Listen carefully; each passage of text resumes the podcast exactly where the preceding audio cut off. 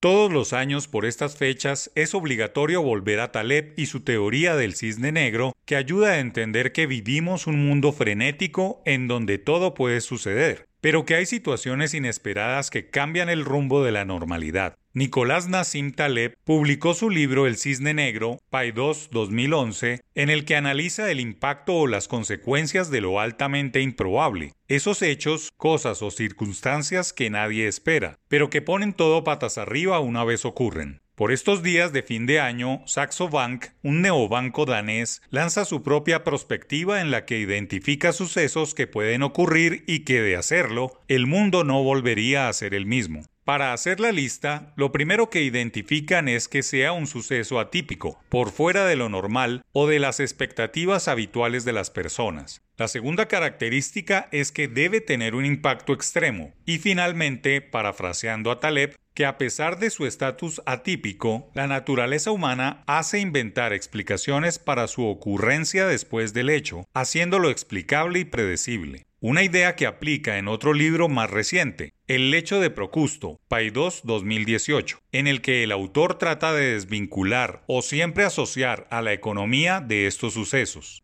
Siempre hay cisnes negros en cada jornada y con consecuencias catastróficas, lo que obliga a tener un plan para hacerles frente, mucho más desde el ámbito económico, financiero o empresarial. Lo que llama la atención del trabajo de Saxo Bank para el año que viene es que son sucesos casi reales más cercanos a vaticinios que a eventualidades casi imposibles. Por ejemplo, que un país acuerda prohibir toda la producción de carne para 2030 ante el impacto del cambio climático y el rol de la ganadería en la emisión de CO2, al menos un país prohibirá la carne de origen animal viva producida para 2030, reemplazándola por proteína artificial mejorada derivada de plantas y tecnologías de carne cultivada en laboratorio. Esto desencadenaría un efecto dominó con decisiones en el mismo orden en un mundo con más influencia en las políticas públicas de los más jóvenes, no solo ambientalistas, sino respetuosos por la vida animal. Otro cisne interesante es que los gobiernos apliquen controles de precios generalizados para limitar la inflación oficial. Como es de esperarse, la inflación continuará siendo uno de los principales desafíos para la economía global en 2023, pese a los esfuerzos de los bancos centrales para tratar de controlarla. El IPC real seguirá repuntando. Y el más real que mostró sus orejas a lo largo de este 2022 fue que Europa necesita poner en orden la postura defensiva de la región, obligando a un ejército europeo a una unión plena. La invasión de Rusia a Ucrania aumentó las tensiones políticas en el mundo este año, generando graves consecuencias como inflación y crisis energética en Europa. Esto, sumado a que probablemente Trump se vuelva a lanzar a la presidencia de Estados Unidos, incentivaría a que todos los miembros de la Unión Europea se unan para crear las Fuerzas Armadas antes de 2028. Con este proyecto se buscaría establecer fuerzas operativas terrestres, marítimas, aéreas y espaciales totalmente tripuladas y desplegables, que serán financiadas con más de 10 billones de dólares en gasto. Situaciones ni inesperadas ni disruptivas, solo altamente probables.